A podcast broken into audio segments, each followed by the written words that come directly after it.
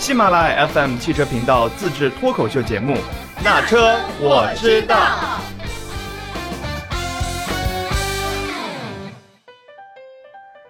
Hello，大家好，欢迎来到《那车我知道》。嗯，先有请两位嘉宾，火山哥和花姐。听众朋友，大家好。呃，掉线了，我这地方信号太差了。我是一直在线的花姐，一直在线。你这是讽刺火山哥呢？我觉得。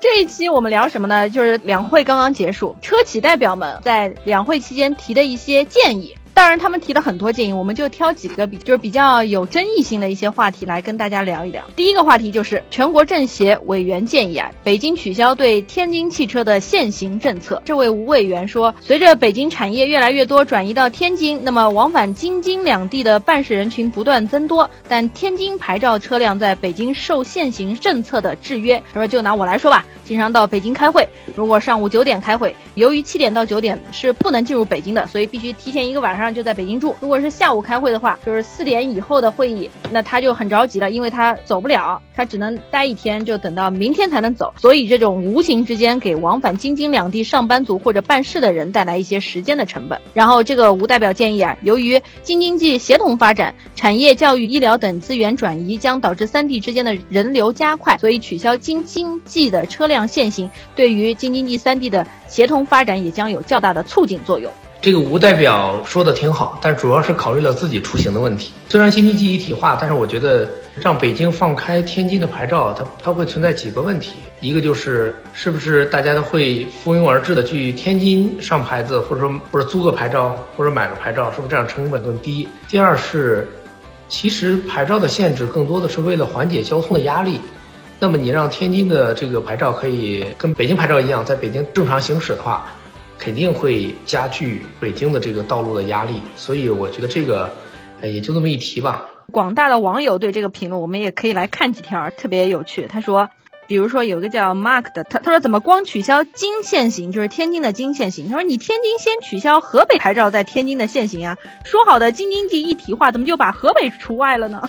还有说什么搞清楚现实好不好？北京是为天津提供优质资源的，你为北京做出了什么贡献？给你搞特殊政策，你是在北京吃的肉，还想把自己和北京划等号？你怎么不在北京工作，在北京买房呀？如果是说从呃比较人性化的角度讲，其实最应该解决的是三河啊，就是离北京最近，又有很多在北京上班，一早要往北京赶，河北的这些，比如说住在燕郊的，呃，住在涿州的。住在这个廊坊的这些人，其实他比天津的更比这个吴委员更迫切的需要正常进京开车，在燕郊就很痛苦，就只能依赖公共交通，或者说有京牌的话，也会在检查站堵挺长时间。嗯，我是觉得吴代表提的这个不是那么迫切的事儿，因为我觉得他提这个要求是因为现在的那个进京证管得严了。其实我以前有个同事，他本身也是天津人啊。就是他在北京上班，在北京有房什么的，他就是买了天津牌照，然后办每个月每个月月初吧去办进京证，然后呢就是天津车在北京市内开，他就用的是那个天津牌照，一直是这样，因为家里没有北京牌照嘛。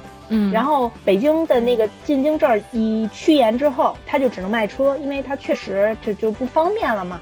然后呢，就想办法去弄北京的那个牌照，那只能是想一些办法。对，就是那个进京证儿。所以我觉得天津就是委员才会提出这么一个问题，否则之前其实有大批的人去买天津牌照、河北牌照，但是因为就是北京趋严了，就是所以我觉得北京如果趋严，你外地车型的进京，那他不可能为你单独。天津来就是出台这么一个政策，所以这个政策来讲，就是地方嘛，就是我觉得很难搞这个特殊性。就算是京津冀一体化，它也得是京津冀一起，它不可能单独为你天津放行。对，而且我觉得，如果他现在放开，真的是对天津的这个限制政策的话，那他之前北京牌照搞那么严，那就等于啪啪打自己脸呗，对吧？对，而且北京牌照白搞了吗？对，就是像火山老师说的那样，就是。你你会增加北京的拥挤度的，那北京这个限号，北京的号牌都没放开，我放开你天津来北京的一个那什么，那其实我北京的号牌为什么不自己当地放开呢？再有一个，从去年的政策看，嗯，整个是趋严的，比如说十一月一号以后，呃，外地车从从停放到行驶，在整个北京区域只能八十四天。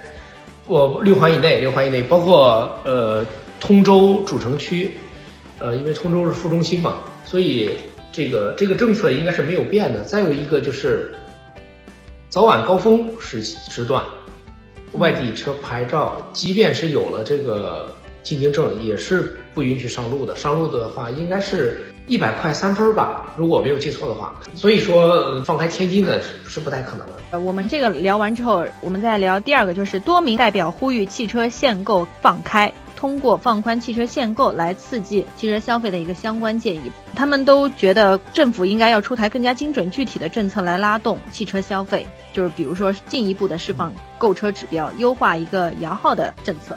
对，然后我们先来看看网友是怎么评的啊。有一个小伙伴叫尼尼古拉斯小洋人儿，他说刚刚办公室几个同事一起解读了一下国家开放汽车限购的政策，一致认为如果放开政策的话，那么下一步在帝都开车会加收拥堵费、进城费，就是所谓的进环费、污染费、车辆管理费、停车费等等等等一大堆的费用，而且油车肯定会要收的比电车。收费要高，然后就就会形成新一轮的鄙视链，开大排量高级油车，并且赶在中央区，中央区估计它是所谓的就北京二环这种嗯肆意停留的，对，那一定是站在鄙视链顶端的人。还有一个人就是他他的建议，这个取消汽车限购是从放开郊区买车为主，就是这让我想到，突然想到就是上海牌照，上海牌照不是有一个全国最神奇的哦沪 C 牌牌嘛？对对对对，好像是 A B 牌。就算上面写个沪 C 沪，但是它是进不了上海地区的。这个小伙伴的意思就是说，可以买车的一个政策。他说谁没事儿天天往城里跑啊？对，他说他说我们也不去城里添堵。他说想进城可以办进城证，然后跟外地车一样，比如说一年十二次足以。他说限购也不需要。他说城里可以收高额的拥堵费或者停车费或者其他什么，这样可以过滤掉一批开车的人。他说限行可以不用取消，但是比如说开放郊区的一个购车政策，那就更好了。一看这大哥就是站在食物链顶端的，嗯，不用进城的。我们这些啊，是吧？还是要靠着进城糊口的人就没办法了。以前呃，我同事家就在上海嘛，他们家楼下有一辆宝马七，上的就是沪 C 牌，嗯，站在食物链顶端的，首先啊，这个这些车企的老总们确实着急了。说明现在形势不好。对形势非常不好，对因为销量降车企的实际生存状况，他们比谁都了解。再有一个就是，他们也非常担心疫情，还有包括经济的这种增长放缓也好，那个 GDP 负增长也好，对大宗消费品的打压是非常厉害的。就比如说，呃，我本来要换车的，我不换了。嗯，我本来想买辆车的，呃，我先凑合公共交通吧。这是一方面，另一方面，他们也深刻的知道。真正有消费能力的还是这些一二线，甚至是三线城市。农村市场可能对整个消费的这个带动，尤其是对这种中高端车型的带动，并不是很大。首先，一二线城市呢，它有很高的基数，它会有一个换新的一个这个比例。呃，其次呢，就是车企面临的生存压力确实是显而易见的，就说未来半年甚至明年，所以他们也希望政府能够。放宽一点，释放一下被压制的这个消费力，这是一方面。另一方面，它更考验的是城市的管理水平和基础建设水平。你比如说，我现有的北京城的状况，现实物理状况，就决定了我已经不能再大量增加汽车保有量了。如果再大量增加的话，那么我势必要建停车楼，我要重新规划道路路边停车，我要重新规划这个，呃，怎么面对。车增长到七百万、八百万甚至一千万辆，这么一个最现实的问题，因为我们也都清楚，像北京很多的社区也好，呃，商圈也好，停车是非常非常困难的。我相信这个放开还不是这么容易的一件事儿。其实放开牌照这件事儿已经是老生常谈了，尤其是对一线城市。其实它的主要目标是针对一线城市，就像火箭老师刚才说的，就是你哪怕换购换新，但是今年这么一个疫情的影响，这个换购换新，那那我腰包不足，我的口袋没有那么多钱，那我可以先不换。但是呢，嗯为什么说放开牌照，大家要针对于就是这一个群体？因为首购的能力还是有的。首购我可以买一些便宜的车型，起码拉动低端是没有问题，而且这是一批大量有需求的。而且嗯最近的专家都在分析一点，就是为什么就是如果放开牌照，首购会上来，是因为疫情让大家认识一个问题：我嗯需要有一辆车。我需要有一辆代步工具。那嗯那就是家里有车的我可以忍，家里没车的那我就急需了，我怕以后再出现类似的事儿，我怎么办？那我想买，但是我不能买，因为我没有牌照，我有这么一个限制。所以其实我就是在今年从年初到年中听中汽协的一个那什么，每次到最后专家都会呼吁说，能不能放开一些牌照，放开一些牌照，我们来拉动一下首购的需求。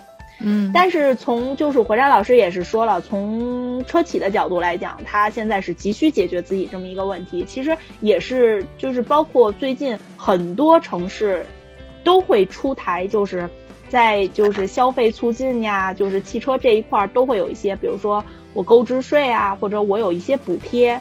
但是其实还是有一个需求量在，如果你没有需求，你再给他补贴，你再刺激，我没法买，我还是没法买。把牌照打开之后，我们才可能就是拉动我们推动这个经济，因为汽车毕竟是大宗消费品。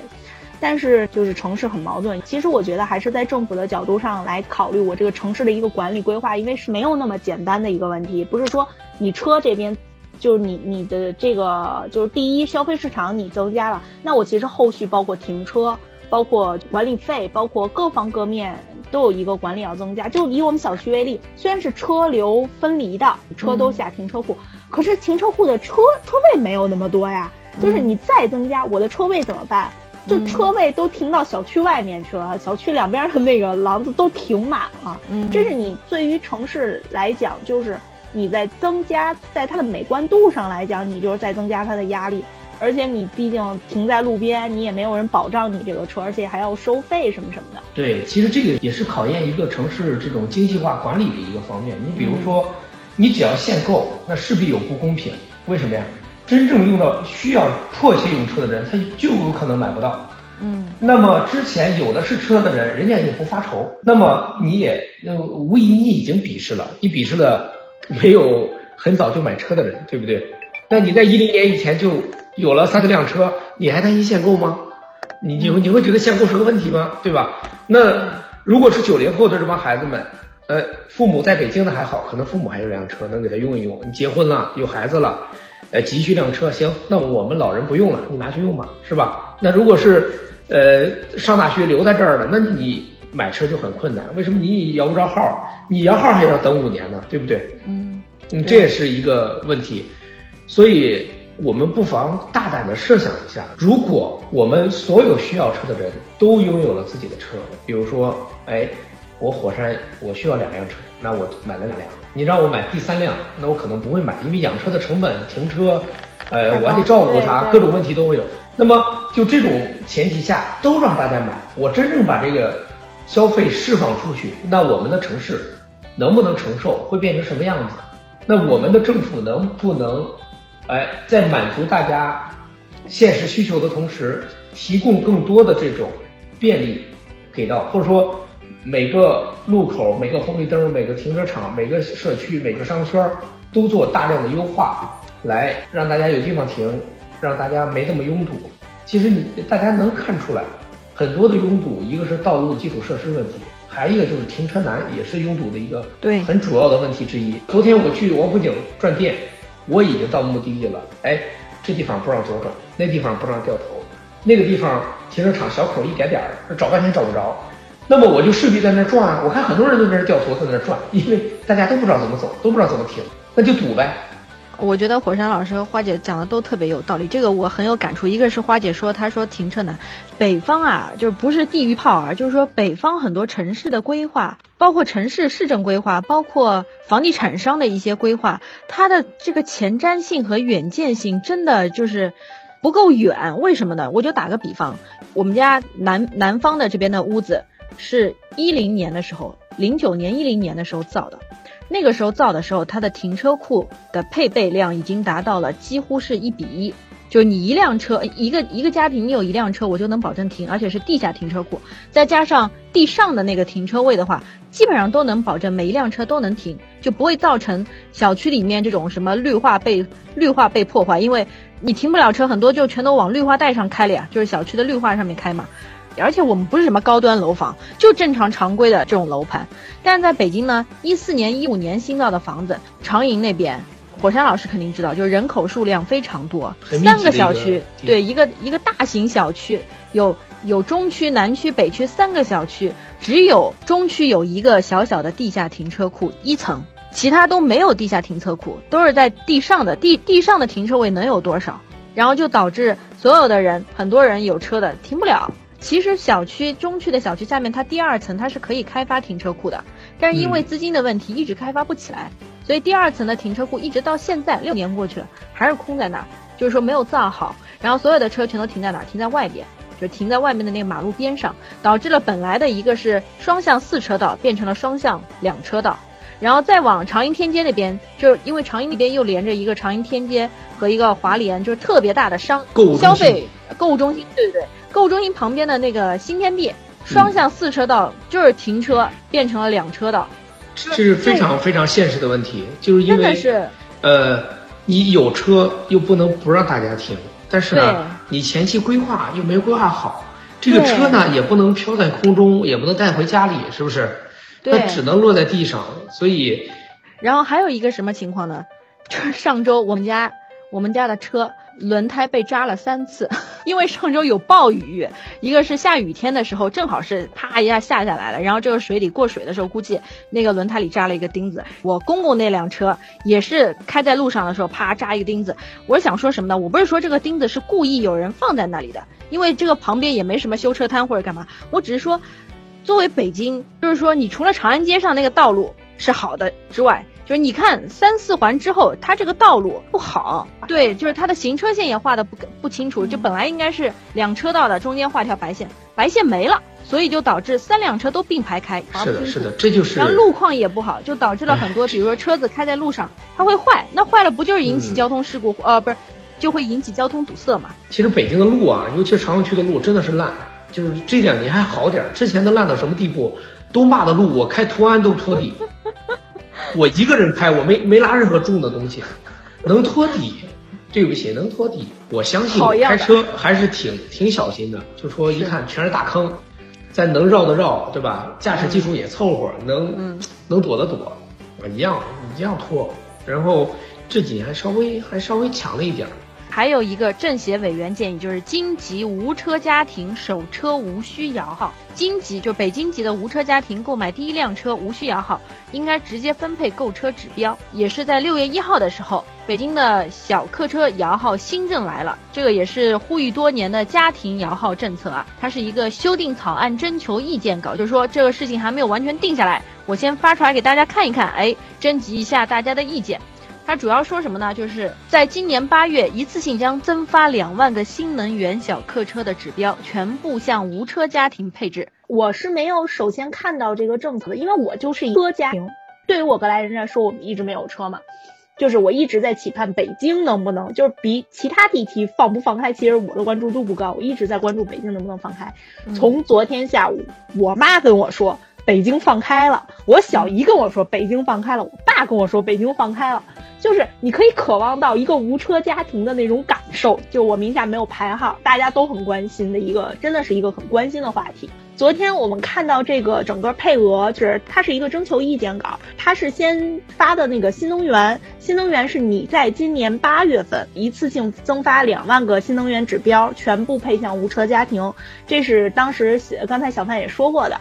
然后我们比较关注的在于什么？在于它对于燃油车指标，它也有它的一个规定，它是以家庭为单位摇号，不是说比如说我个人。我个人可能没有车，但是呢，就是他会更倾向于无车。比如说你们家有三四口人都没有车，名下都没有牌照，你就由一个主申请人和几个就是其他人是辅助嗯副工，对副副主申请人，然后大家一起来申请，家庭来申请这个摇号，申请这个牌照了，解决你们一个家庭的问题。它是这么算，它是有一个积分的，跟那个落户北京的一样，也是走积分政策的。它有一个基础积分，主申请人两分，其他申请人一分。然后呢，阶梯性的就是轮候积分，当前参与普通摇号。就是现有阶梯数每阶梯增加一分，当前参与新能源摇号就是个人轮候时间，距离以家庭为单位提交申请的时间每满一年加一分，不足一年就是按一年计算，看你申请这个摇号多少年，你申请了多少年，它就是每一年它加这么一一分给你。嗯，然后我们来看这个总积分怎么算，就是家庭申请人中包含家庭主申请人配偶的家庭总数的计算公式是主申请主积分等于申请人积分加配偶积分的总和乘以二加其他申请积分的之和再乘以你家庭代计数，其实就是你们家所有申请人加在一起。但是呢，你的配偶和主申请人是可以乘以二的，其他申请人都得是单算。嗯，如果你是不不包含配偶的，就像我这种没结婚的，那我怎么算呢？我的主申请人积分加上其他申请人积分之和，再乘以那个家庭代计数，其实是有利于就是你结了婚的，因为你会乘以一个二倍。如果你没有结婚的家庭，那你比如说你加上你的父母积分，但是呢只是一个总和，但是你们不能乘以二。但是你主积分的人他有两分的积分。还是簇拥着你要去结婚，你买一辆车，你可能你的需求量更大。就在一定程度上，我们来看，其实国家还是对于就是新能源一旦不是就是排号一旦放开，它怕有一个大规模的，就像回到我们上一个话题，就有一个大规模的增加，城市管理可能会有一定压力。它在一定的时候，它还是有限制，它把这个需求给了更需要的就是家庭。那就是我又有一个疑问啊，比如说像呃花姐这种。你没有，你虽然没有结婚，但是你有父母呀，对吧？如果你的爸爸是作为主申请人的话，就是呃，就是前提是他们俩没有车哈，然后你爸爸也是有驾照，他有资格申请车买车的话，他作为主主申请人，然后再加上你妈就是配偶嘛，然后再乘以二，对吧？然后加上子，因为你是属于他们的子女呀，嗯嗯，那你们的家庭代计数还能再乘以二，那你们的这个家庭总积分就高哎。我我这么跟你说，比如说我爸爸是主积分。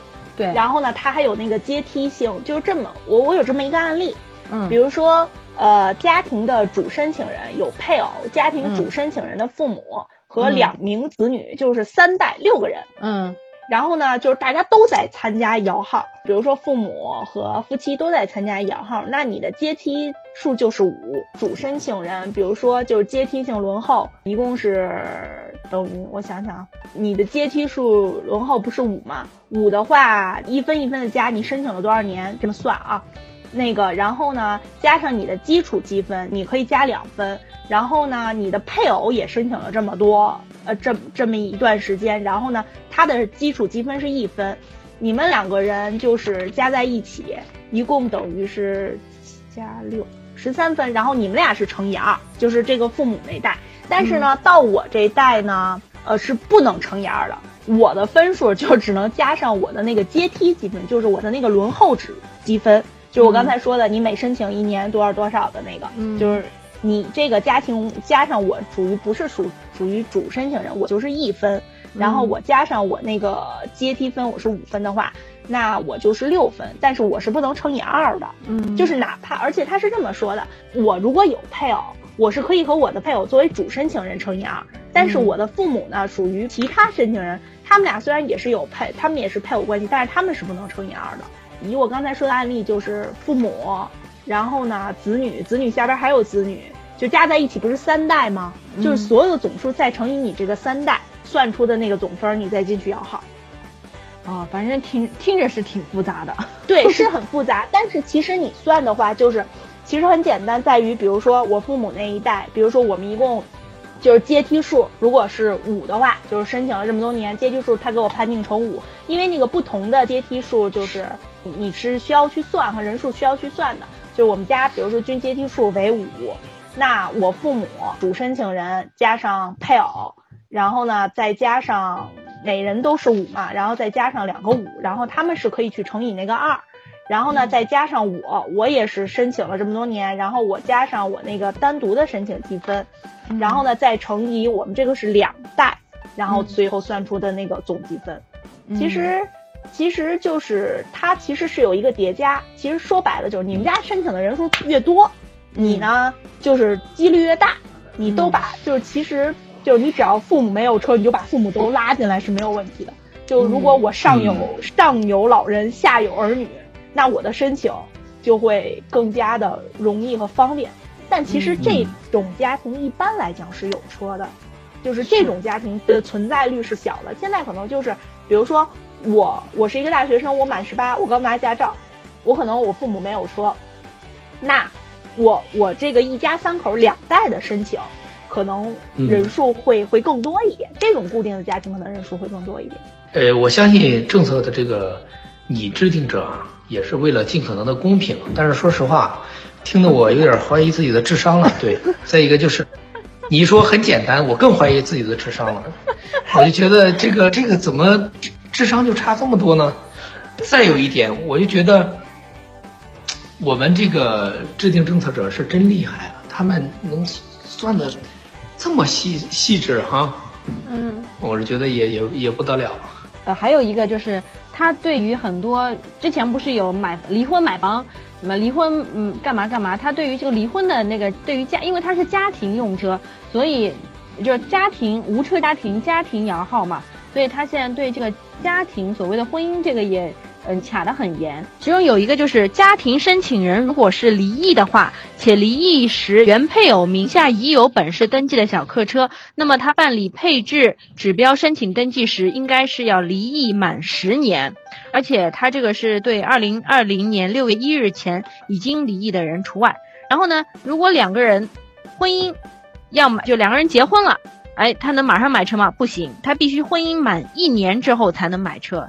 所以他这个也是属于对那个卡那个就是假离婚买车的也卡的挺严的。我觉得有没有可能还挽救了无数的婚姻？挽救了婚姻的数据。对，十年这个这个时间确实是很狠的，很难挽救婚姻。或者是，或者是在那个离婚冷静期的时候，把配偶的那个车转移到自己的名下，是吗？我离婚冷静期，包括这种摇号政策，很多人都跟我说，国家正在大力鼓动结婚这件事情。因为现在结婚的人越来越少，生孩子的人也越来越少，所以结婚可以拉动 GDP。对呀，而不是说一味的我不让你买，哎，一不让买，矛盾出来了，很多家庭没车，那我再给你搞一个跟积分落户似的这种计算，呃，算的大家都对，除了花姐以外，大家都怀疑智商了。这个 我也怀疑，其实我也算不明白。对，而且听的听云里雾里。也都被绕晕了，呃，就说你搞个政策就搞呗，你让大家买就买呗，你整那么复杂干什么，对不对？你这分那分那分这分，其实我有有有什么有什么更多的意义吗？整这些对不对？那这个家庭符合摇号标准，他没有车，他需要一辆车，就让他买，对不对？他有没有车，没有比我们的管理部门更清楚的，一调这个人的身份证，他有没有车？太清楚了，对不对？一调这个人的电话号码都知道他有没有车，那你这么一看，对吧？比如说摇号第一梯队的摇号七年的、八年的，一看家庭无车买；第二梯队的摇号五年、六年的，一看家庭没车买，不就 OK 了吗？你你纳税五年才能买车，又摇了五年，等于这人十年都没有车，咱就试想一下，一个人。在青春有几个十年，能活几个十年，已经够可以的了，已经陷得他，已经陷得他哑口无声，无无言以对，无力反驳了。该买就让他买吧。你看我们的车企又是降薪又是裁员，日子也都不好过，老总们都急得，对吧？虽然老总们也不缺车开，也不也不缺钱花，但是也都着急啊，就为员工操心啊，是不是？为企业操心，企业倒了，他他也有一份责任，对不对？对吧？我我我觉得这种积分啊，越越复杂的反而是容易给自己留下一些，嗯，怎么说呢？就是可以给人钻空子，或者是说，就是因为所有的积分，对，人家在北京单身十多年，就想摇个号，结果一查积分，自己屁都不是，对不对？嗯嗯，作为还未婚的花姐，声音异常响亮。人家也有可能给北京这座城市做出了很大的贡献。对，因为就因为做成了很大的贡献，连自己连婚姻问题都没有解决，还不让他买车，对，还不让我买车。父母可能还都在外地，人家在这里，对吧？打打拼着，都没有资格买车，嗯，为这个城市做着贡献，纳着高额的税。你说，呃，不说高额的税，人家收入高的话，纳税自然就多了。结果没有去资格买车，哎，好不容易要放开了，一算，哇塞，这单身狗又买不了，嗯。就等个，只能等下辈子了，对不对？那么好，对，只能抱团买车。看来什么都需要抱团。对，假结婚买个车是吗？嗯，假结婚还不行，还得跟人结一年。对，要满一年呢。你假结婚，你还得找一个有有俩娃的，然后父母双全的，然后加在一起买。哇塞！宝宝数量不够呀，你拼不过那个结了婚底下好几个娃的呀。这个不光是挑战伦理，我觉得有点挑战人性啊。这个，好吧。而且我觉得还从一定程度上催二二胎。催二胎。对，你们家人口众多那，你们家就就以后就有福利。本来这期节目我我还以为会聊得比较欢乐，就感觉聊到后面是挺欢乐，但欢乐中也带着一一丝的沉重哈，尤其对于花姐这种东西的，一但这种东西的它的背景比就比较沉重，否则也不会生出这种这些政策来了。从摇号到积分，你会发现国家没有松口，但是呢，只是说。出了一些看似于缓解的政策，但是这些政策怎么样，我们也只能拭目以待了。我们也说不了什么。互动话题就是大家对这个北京推出的这个新的摇号呃政策有什么看法？对，然后可以欢迎留言，我们会送出精美的礼品。那就是这期节目就到这了啊，我们下期节目再见。好，再见，拜拜。